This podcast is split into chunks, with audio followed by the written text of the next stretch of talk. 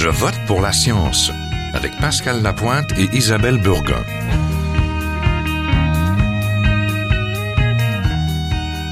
Bonjour à tous. L'intelligence artificielle, les ondes électromagnétiques et même la vaccination, certains sujets scientifiques se transforment en controverses dans l'espace public. Sur les réseaux sociaux et dans certains médias, les arguments que nous pouvons entendre ou lire mélangent alors connaissances scientifiques, valeurs divergentes et aussi croyances et craintes, avec souvent une once de désinformation. Si encourager le débat sur toutes les questions est sain dans une société démocratique comme la nôtre, comment peut-on contribuer à enrichir cette discussion? Est-il possible d'enseigner à tout le monde, adultes et enfants, des techniques pour évaluer, valider les informations scientifiques? La vérification des faits, c'est quelque chose auquel on croit à l'agence Science Presse, avec notamment le détecteur de rumeurs. Dans le milieu académique, il y a eu récemment le lancement d'un cycle de conférences sur l'éducation citoyenne aux controverses sociotechniques, qui se poursuit d'ailleurs euh, actuellement.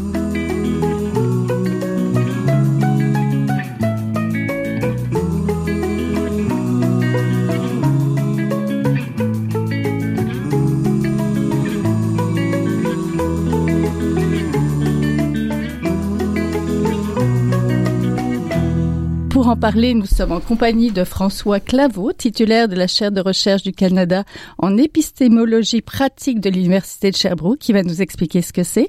Et c'est l'un des organisateurs de ce cycle de conférences. Bonjour. Bonjour madame. Merci de l'invitation. Pourquoi est-ce que c'est important en 2018 de parler de controverses sociotechnologiques euh, et ou sociotechniques plutôt avec les citoyens? Oui, donc controverses socio-techniques, socio-technologiques ou socio-scientifiques aussi, euh, ben, c'est important parce que il y en a beaucoup, un, et deux, euh, il est loin d'être évident que comment les débats se déroulent aujourd'hui soient raisonnables ou qui pourraient pas être améliorés. Oui, c'est sûr. Il pourrait être amélioré. C'est quoi pour euh, les, les, auditeurs et même pour moi, c'est quoi l'épistémologie pratique? Donc l'épistémologie en philosophie, donc c'est la branche de philosophie qui s'intéresse à la connaissance. Mm-hmm. euh, donc là ici pratique, c'est qu'on s'intéresse donc à la connaissance dans nos activités euh, de la vie quotidienne, mais aussi en société. Donc par exemple, ma chère s'intéresse à des organisations qui prétendent donner des connaissances sur des surtout sur des sujets sociaux Avec un œil critique, c'est ça? Avec un œil critique, mais aussi, euh, il faut pas tomber dans le scepticisme à outrance. Hum. Qu'est-ce que c'est une controverse sociotechnique pour vous? Donc, bon, une controverse, mm-hmm. hein, premièrement, il faut qu'il y ait des accords, et deuxièmement, il faut qu'il y ait débat. Euh, donc ça c'est pour la controverse et ensuite euh, socio-technique, mais on peut en fait on, on mélange deux, deux termes, hein. euh, donc social et technique ou disons scientifique. Donc d'un côté il y a des controverses qui on pourrait dire sont purement scientifiques, qui se font donc parmi des, des spécialistes du domaine et euh, là le, le la, la, personne qui est pas spécialiste euh, s'en fiche un peu. Donc par exemple euh, la, la, controverse autour euh, de, la, de, la, théorie des, des cordes en mm-hmm. physique euh, fondamentale. Pointu. Donc, c'est très pointu et si vous n'êtes pas un spécialiste, ben, ça peut vous intéresser. Donc, juste au sens que on, on a l'humain peut s'émerveiller de plein de choses, mais comme il n'y a pas trop de répercussions sur sur votre vie puis sur la, la société, ben ça, ça, ça, reste dans le domaine scientifique surtout. D'un autre côté, il y a des controverses qui seraient purement sociales, donc qui mettraient surtout en jeu des valeurs et notre compréhension divergente de ce qui est euh, la bonne société ou la société juste. Euh, donc ici, on peut penser, disons, à euh, les controverses sur euh, la sur l'avortement, donc sur l'interruption volontaire de grossesse. Donc on sait donc euh, il y a certains dangers, c'est bien documenté, mais c'est surtout hein, l'opposition ou les gens qui sont qui sont pro choix, ben c'est surtout sur une question de valeur. Est-ce que est-ce que la femme contrôle son corps? Est-ce qu'il y a une valeur à, à, la vie humaine qui fait que qu'un fœtus pourrait pas pourrait pas être arrêté de croissance de façon volontaire par la mère? Donc ça c'est un sujet qui c'est une controverse qui existe qui est mhm. très importante euh, depuis très longtemps, euh, mais qui est, qui est plutôt du domaine social. Et là, les controverses socio-techniques ou socio-scientifiques mélangent les deux. Donc, d'un côté, on a des arguments qui euh, sont plus proches de, de, de, nos valeurs, donc ce qu'on veut pour la société, mais aussi on mélange des arguments sur euh, les faits. Donc, qui nous, on va chercher, on va chercher des experts pour étayer notre compréhension des faits, donc des, des risques aussi. Oui, parce qu'on parle d'avancées technologiques mhm. et donc on a besoin de décrypter un petit peu tout ça. Donc, est-ce qu'on peut parler de tout et tout remettre en question? Par exemple, la Terre est plate. Non. Est-ce que est-ce que ça rentre dans le genre de justement pour le cycle de conférence de, de, débat que vous voulez susciter, de débat que vous voulez? Mais, Donc le cycle de conférence se comprend euh, pas tant à, comme à, à prendre une controverse en tant que telle mm-hmm. et à, à, voir quelle est la position euh, raisonnable là-dessus. C'est plutôt, ça naît plutôt de la de notre euh, notre euh, inquiétude donc par rapport à les outils que nous avons comme citoyens mais aussi comme collectivité pour euh, faire ces débats-là de façon raisonnable. Euh, donc, dans le cas, par exemple, donc de la Terre est plate, bon, il y a une, une frange euh, infime de la population là, qui, euh, qui, qui, croit. qui croit. mais c'est pas c'est pas le, sujet le plus criant de l'heure. Donc, récemment, disons, la controverse sur les oléoducs. Sur donc, est-ce qu'on veut construire des nouveaux oléoducs? Quels sont les dangers liés à ça? les controverses sur les pesticides, hein, le glyphosate, disons. ben ça, c'est des controverses qui sont beaucoup plus criantes. Donc, c'est plutôt hein, euh, les citoyens, mais en fait outiller les éducateurs, donc les gens qui se disent qu'ils veulent enseigner des stratégies euh, raisonnables à aux, aux, citoyens, mais aussi aux, jeunes. Euh, c'est eux qu'on veut qu'on veut outiller, outiller. Donc je collabore en fait. Donc la, le cycle de conférence est co-organisé avec un chercheur au doctorat en éducation. Et c'est la c'est en discutant avec César Santos qui est donc ce, ce collaborateur là, donc on s'est rendu compte qu'on avait cet intérêt commun et on s'est dit ben c'est loin d'être clair en fait quelle stratégie les éducateurs euh, et les éducatrices doivent enseigner. Faisons un cycle de conférence, faisons venir des euh, des spécialistes de la question de divers horizons pour discuter ensemble de, ces stratégies possibles. Oui, parce que le cycle de conférence est organisé aussi en collaboration avec le Centre de recherche interuniversitaire sur la science et la technologie, hein, et le Centre de recherche en éthique et le Centre de recherche sur l'enseignement et l'apprentissage des sciences. Donc il y a un volet formation informelle. Que cherchez-vous à enseigner finalement aux participants? Donc le, le ben, il y a un certain niveau euh, niveau euh, donc enseignement à la pédagogie. Donc l'idée c'est de venir avec des stratégies. Euh, donc par exemple euh, comment réfléchir à l'expertise citoyenne. Hein? Donc, on a une idée, euh, donc une, idée euh, donc simpliste de comment comment se font des controverses sociotechniques, qui serait que d'un côté la réponse scientifique viendrait euh, de spécialistes bardés de diplômes, mm-hmm. et euh, de l'autre donc les citoyens y mettraient leur valeur et on, on, on brasse la, la, soupe et ça nous donne la réponse. Euh, ce qui se passe aujourd'hui, c'est qu'on a des citoyens qui sont très bien éduqués, qui ont beaucoup de mm-hmm. ressources et qui peuvent en fait contribuer aussi au niveau technique à, euh, à, à, à, réfléchir à des enjeux sérieux, euh, mais aussi on a bien sûr des, des, des, des citoyens qui euh, croient pouvoir contribuer au volet technique, mm-hmm. mais qui qui sont plutôt donc motivés par des craintes ou par des espoirs, ça peut aller dans, dans les deux sens.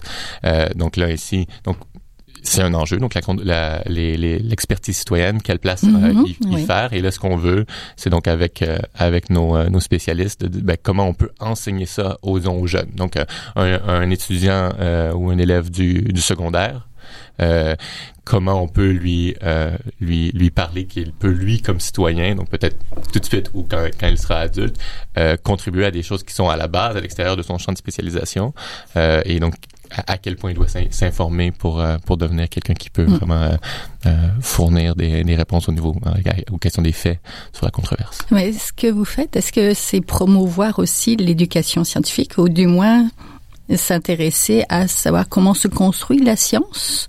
Bien sûr. Donc les informations, c'est ça parce que les informations sont de plus en plus disponibles, les nouvelles s'échangent très vite sur les réseaux sociaux notamment. Est-ce que euh, vous apprenez aussi à parer certains dérapages vers l'idéologie ou la fausse croyance? Mmh. Donc oui, ce matin, on, nous recevions euh, Félix Maltais, donc le, fondateur des, des Brouillards, euh, et Marc-Antoine Dillac, qui est professeur de philosophie à l'Université de Montréal. les deux collaborent présentement donc à une nouvelle rubrique dans la revue Les Débrouillards et le petit frère des Débrouillards qui s'appelle euh, les explorateurs, euh, comment mélanger philo et, euh, et éducation à la science, donc la, la, mission des débrouillards. Et donc ici, c'est un bon cas. Hein. donc les débrouillards, donc moi-même, j'étais un peu formé, mon éducation scientifique de base. Un ancien des petits débrouillards. des petits débrouillards. Euh, donc ici, donc c'est une formation euh, à comment fonctionne la science, donc aussi mhm. pas une version, version euh, totalement idéalisée de la science qui toucherait au vrai instantanément. Donc montrer qu'il y a un processus d'essai et d'erreur dans la science, que le, le, débat raisonné à l'intérieur de la science est très important. donc c'est quelque chose que les débrouillards font. Puis là maintenant, c'est de dire ben, comment on peut, en se focalisant sur les, les, questions des controverses, qui, qui mélangent science et, et valeurs et craintes et espoirs et ainsi de suite, comment on peut mieux outiller les jeunes à travers, par exemple, les débrouillards, mais aussi à travers les cours euh, de sciences au secondaire, disons. Oui, à réfléchir là-dessus. Vous êtes toujours à Je vote pour la science, là où la science rencontre la politique, une émission produite par l'agence Science Presse. Vous pouvez visiter son site internet au sciencepresse.qc.ca.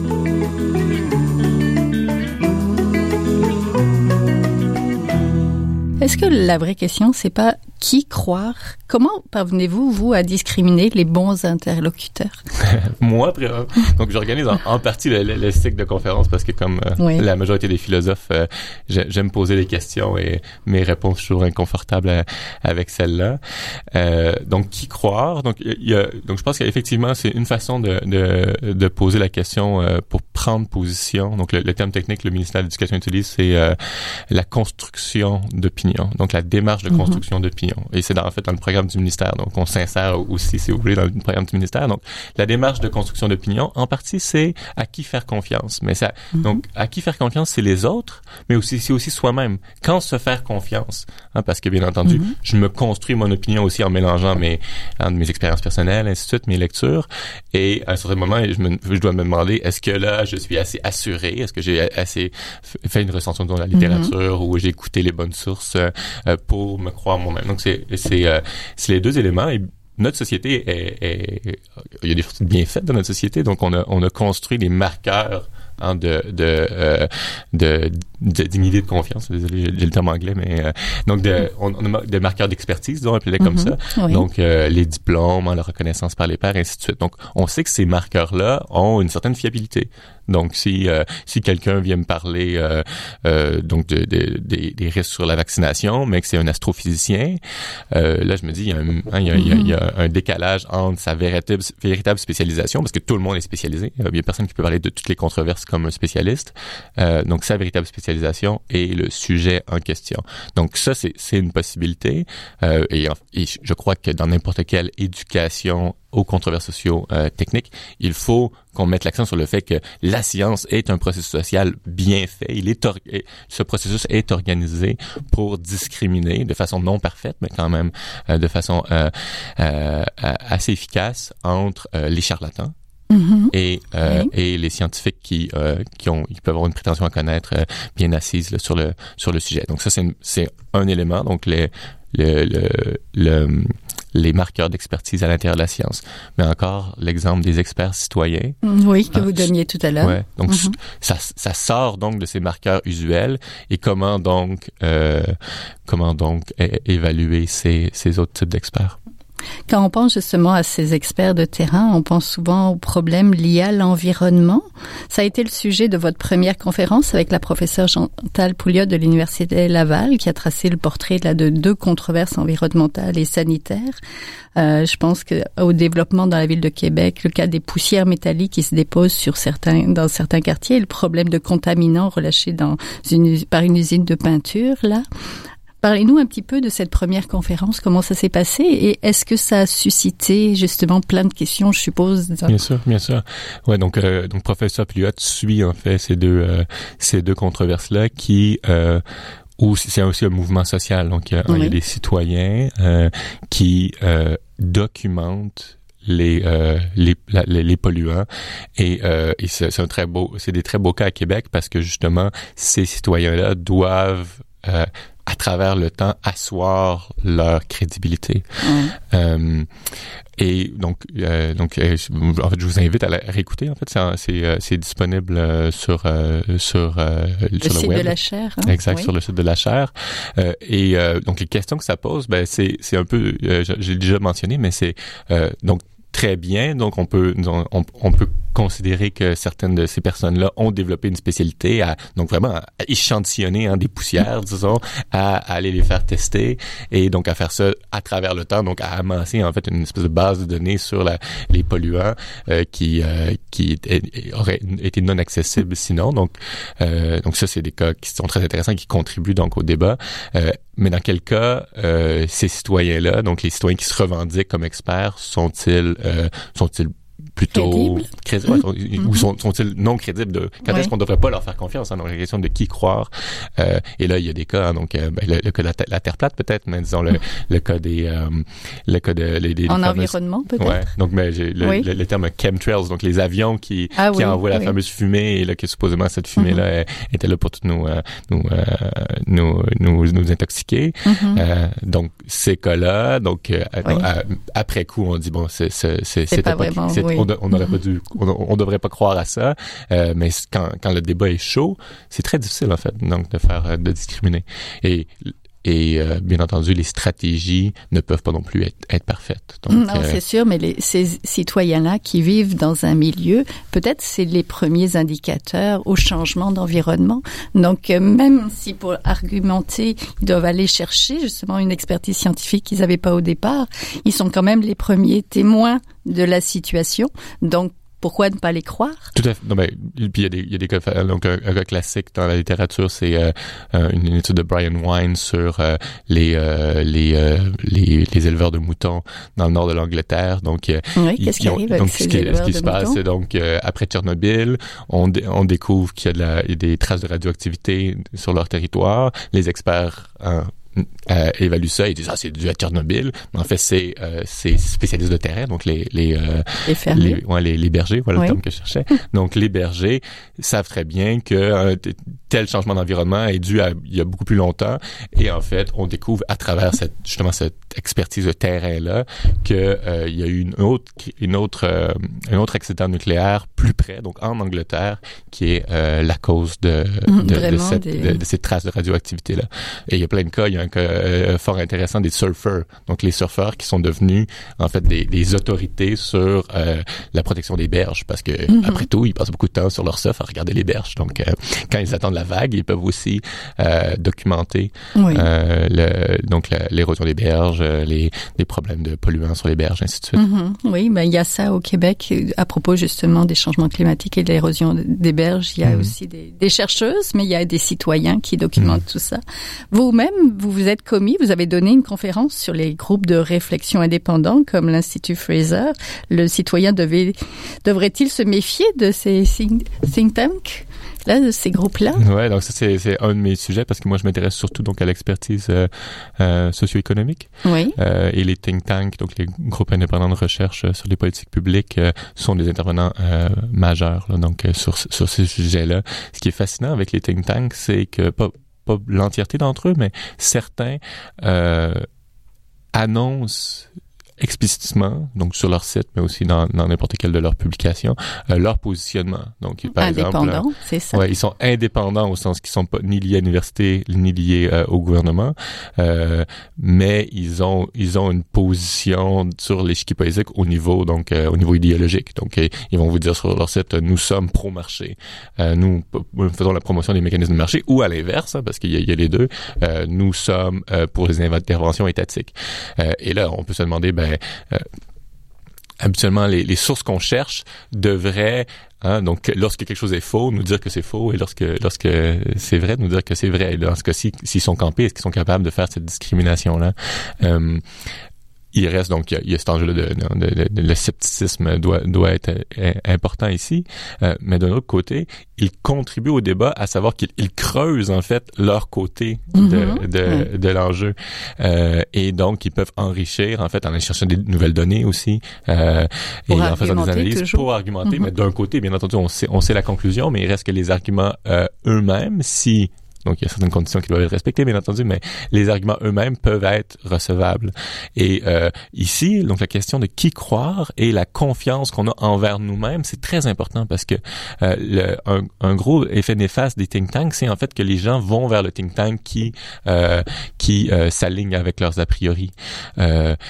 Et en fait, les think tanks seraient peut-être beaucoup plus euh, utiles socialement si euh, individuellement, ou peut-être si on avait des mécanismes euh, sociétaux qui nous poussent vers le think tank qui est pas aligné à nos a priori pour qu'on puisse voir en fait les contre-arguments. Ah, c'est le fameux le, la fameuse outil du, de l'avocat du diable. Donc, si je veux être avoir une opinion solide, donc bien euh, raisonnable sur euh, sur sur un sujet, euh, ben il faut que oui, je pars hein, avec une certaine croyance là-dessus. Est-ce que je suis capable de concevoir les arguments contre ma croyance? Ben en fait, les think tanks, mm-hmm. le think tank n'est pas aligné avec ma position, mais les les le, les donne ces arguments. Donc, ils, ils, peuvent avoir un rôle intéressant à jouer. Donc, ça, vous voyez, c'est c'est des pistes d'éducation aux controverses mm-hmm. sociotechniques. Est-ce que la solution, ça serait pas d'être sceptique de développer ce scepticisme-là autour, euh, hmm. face à tous les justement les débats, les sujets un peu euh, controversés ou non, peut-être même pas controversés au départ, mais pour justement développer notre argumentaire. Scepticisme, c'est une partie de la réponse, mais il faut qu'il soit bien dosé. Hein, donc, le, bien, donc, le scepticisme tout court, ça mène mm-hmm. à la suspension du jugement. Ah oui. Hein, parce que euh, dire c'est faux, dire c'est vrai, c'est prendre position des deux côtés. Donc le, le, le, scepticisme, suspension du jugement, je ne sais pas, je suis agnostique. Euh, mais l'agnosticisme, ça, ça mène pas à des prises de décision parce qu'en décidant, on indique en fait euh, c'est quoi notre, notre croyance, c'est quoi notre opinion sur le sujet.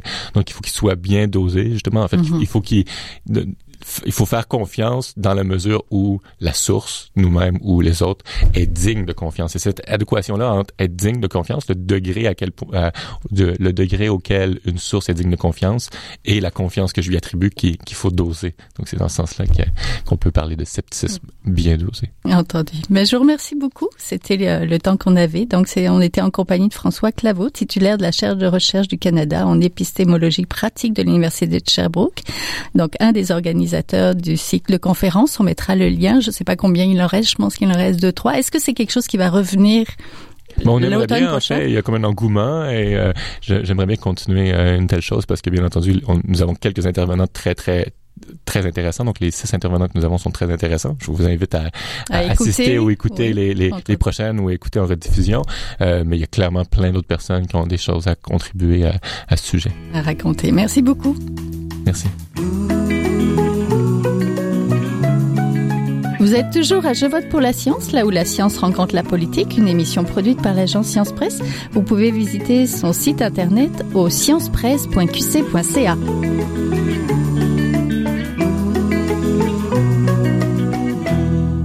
Bonjour, aujourd'hui on a une chronique avec Pascal Lapointe, le rédacteur en chef de l'agence Science Presse. Bonjour. Bonjour Isabelle.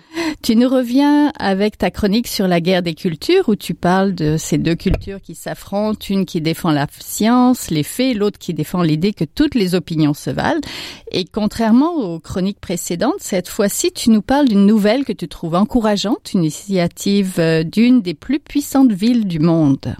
Oui, c'est le 10 janvier, la ville de New York a annoncé qu'elle déclenchait une poursuite judiciaire contre cinq multinationales du pétrole et qu'en même temps, elle allait retirer 5 milliards de dollars de ses fonds de pension qui étaient investis dans les carburants fossiles. La poursuite judiciaire, d'abord, ça s'inscrit dans un questionnement qu'on voit émerger depuis quelques années et qui dit est-ce qu'il serait possible de poursuivre en justice les grands pollueurs de la même façon qu'on a jadis poursuivi en justice les compagnies de tabac? Et je rappelle ici que partout où il y a eu de telles poursuites, les compagnies de tabac ont perdu et ils ont dû payer des centaines de milliards en dommages et intérêts à des gens atteints de cancer et à l'État.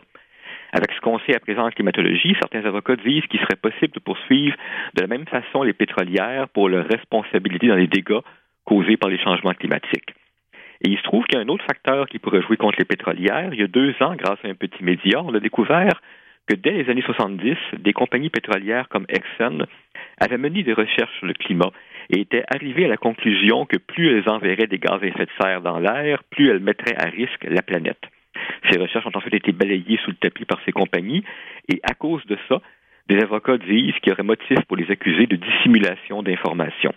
On n'en est pas rendu là, évidemment, ces dernières années, il y a juste une poignée d'individus et de villages qui ont tenté d'amener les pétrolières devant les tribunaux, mais avec New York maintenant, on passe dans les ligues majeures. Là où on peut voir ça comme un facteur de changement, c'est que pendant longtemps, les pressions exercées sur les pétrolières ont été plutôt symboliques. Les gouvernements ont souvent resserré les normes environnementales, mais l'impact sur les finances des compagnies a toujours été limité, alors que des poursuites en justice qui seraient pilotées ou endossées par des gouvernements, ça change la donne. Et c'est dans cette logique-là que s'inscrit le deuxième geste posé par New York, qu'on appelle le désinvestissement des carburants fossiles. C'est un mouvement qui a commencé en 2012. Il y a des étudiants et des profs qui se sont mis à faire pression sur leurs universités pour qu'elles retirent des industries polluantes la portion des fonds de retraite qui y était placée. L'argument étant qu'il est incohérent d'un côté de prendre position contre les gaz à effet de serre, tout en continuant de l'autre côté d'engranger des revenus grâce au pétrole. C'est que le désinvestissement est devenu un des gros succès de la décennie pour le mouvement environnemental. On est rendu aujourd'hui à près d'un millier de villes et d'universités et il y a des dizaines de milliers de personnes qui ont retiré ou sont en train de retirer plus de 5 000 milliards de dollars des carburants fossiles pour les placer ailleurs. L'organisme américain qui est derrière cette initiative s'appelle 350.org et son fondateur, l'auteur et activiste Bill McKibben, était à la conférence de presse du 10 janvier aux côtés du maire de New York. Il y a une autre activiste que tu connais peut-être, Isabelle, l'auteur canadienne Naomi Klein, qui était elle aussi à cette conférence de presse et ça lui permettait de faire un pont avec une réflexion en profondeur qu'elle avait publiée en 2014 dans son livre intitulé Tout peut changer, capitalisme et changement climatique. Une des choses qu'elle y écrivait, c'est que la lutte contre l'extraction des carburants fossiles a fait des pas de géant ces dernières années grâce au mouvement d'opposition aux pipelines partout en Amérique du Nord. Et c'est un mouvement qui est parti de la base du simple citoyen qui veut protéger son coin de pays. Et le désinvestissement, ben c'est pareil. Le simple citoyen qui fait pression sur sa ville ou son université ou son fonds de pension, l'espoir étant qu'en additionnant tout ça, on atteigne à un moment donné un seuil critique où la pétrolière ne peut plus faire abstraction de ses mouvements populaires et même ses propres actionnaires commencent à la quitter. Et plus la compagnie perdra en puissance, plus les gouvernements vont se sentir autorisés à serrer la vis en termes de réglementation. Dans tous les cas, les retombées de l'annonce de New York vont être intéressantes à suivre en 2018. Oui, c'est très intéressant. Est-ce qu'on peut imaginer que ça arrive ici avec Montréal? Ça commence tout doucement. Il y en a un petit peu question lors de la campagne municipale. Puis il y a Desjardins qui a commencé tout doucement à, à parler de désinvestissement, mais on n'est pas encore rendu là. Mais ça demande pas de plus de pression, justement, du citoyen. Donc, on va suivre tout ça. Merci beaucoup. Donc, c'était la chronique euh, sur la guerre des cultures de Pascal Lapointe, le rédacteur en chef de l'agence Science Presse.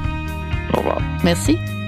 C'est tout pour cette semaine. Je vote pour la science est une production de l'agence Science Presse avec Radio VM. Au micro Isabelle Burguin, à la régie Daniel Fortin. Vous pouvez réécouter cette émission à l'antenne de Radio VM ou encore en podcast sur le site de l'agence Science Presse au sciencepresse.qc.ca et nous suivre sur vos réseaux sociaux préférés. À la semaine prochaine.